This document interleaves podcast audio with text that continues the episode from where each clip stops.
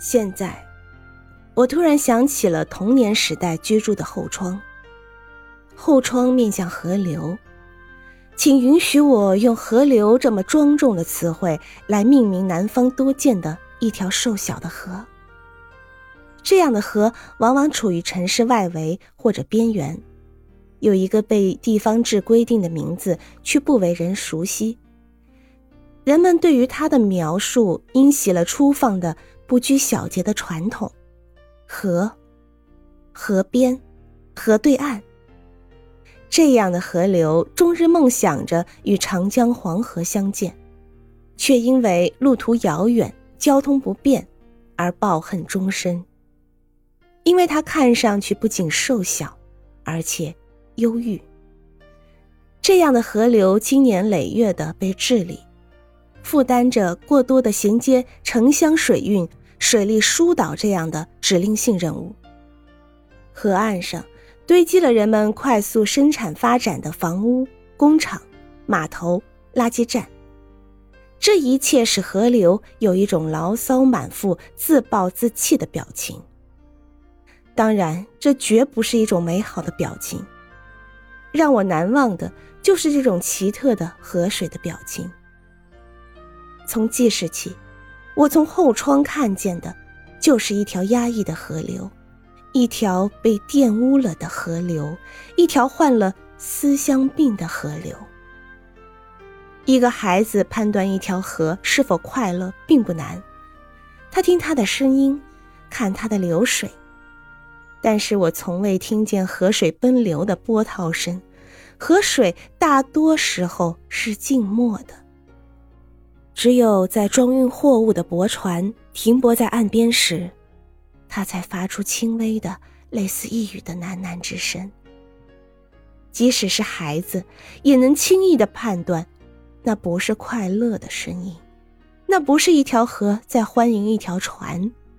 恰好相反，在孩子的猜测中，河水在说：“快点走开，快点走开。”在孩子的目光中，河水的流动比他对学习的态度更加懒惰，更加消极。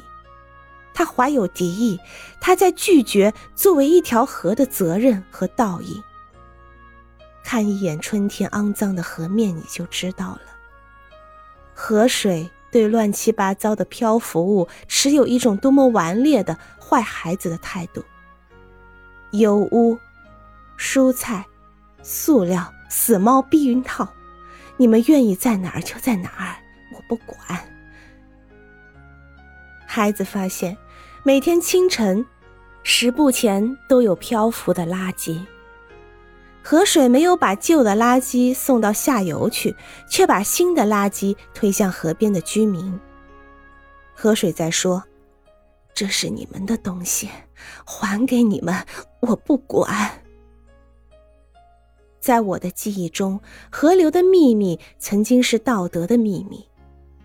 我记得在夏季河水相对清静的季节里，我曾经和所有河边居民一样，在河里洗澡、游泳。至今我还记得第一次在水底下睁开眼睛的情景。我看见了河水的内部，看见的是一片模糊的天空一样的大水。就像天空一样，与你仰望天空不同的是，水会冲击你的眼睛，让你的眼睛有一种刺痛的感觉。这是河流的立场之一，它偏爱鱼类的眼睛，却憎恨人的眼睛。人们喜欢说眼睛是心灵的窗户，河流憎恨的，也许恰好是这扇窗户。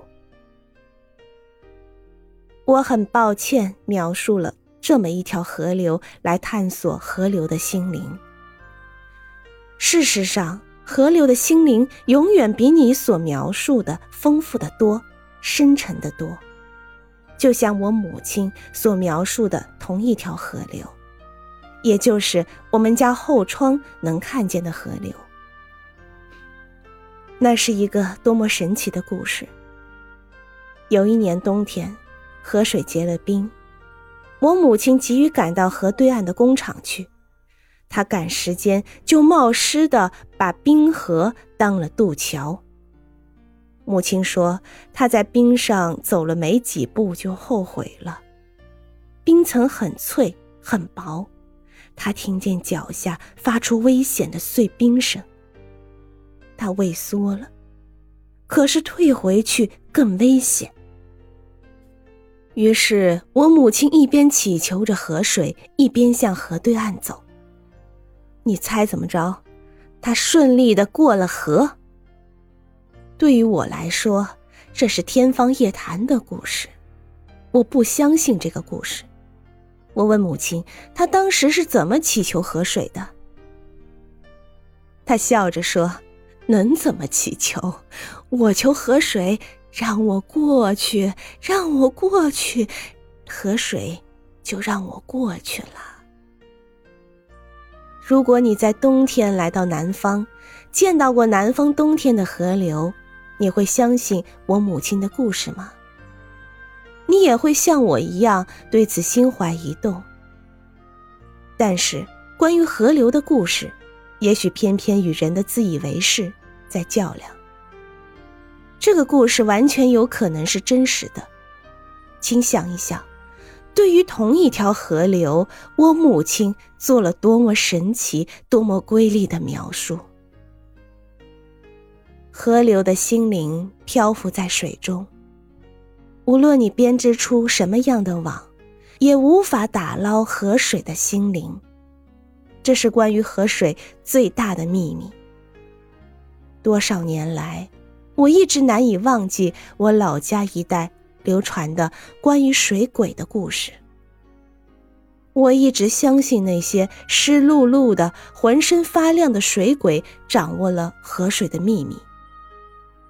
原因简单极了，那些溺死的不幸者，最终与河水交换了灵魂，他们看见了河水的心灵。这就是水鬼们可以自由出入于水中，不会再次被溺的原因。他们拿到了一把钥匙，这把钥匙能够打开河流的秘密之门。可是，在传说之外，我们从来没有与水鬼们邂逅相遇过。不管是在深夜的河岸边，还是在沿河航行的船上。水鬼如果是人类的使者，那他们一定背叛了人类，忠实于水了。他们不再上岸是为了保持河流的秘密。水鬼已经被水同化，如今他们一定潜伏在河流深处，高昂着绿色的不屈的头颅，为他们的祖国发出了最后的呐喊。岸上的人们啊！你们去征服月球，去征服太空吧，但是请记住，水是不可征服的。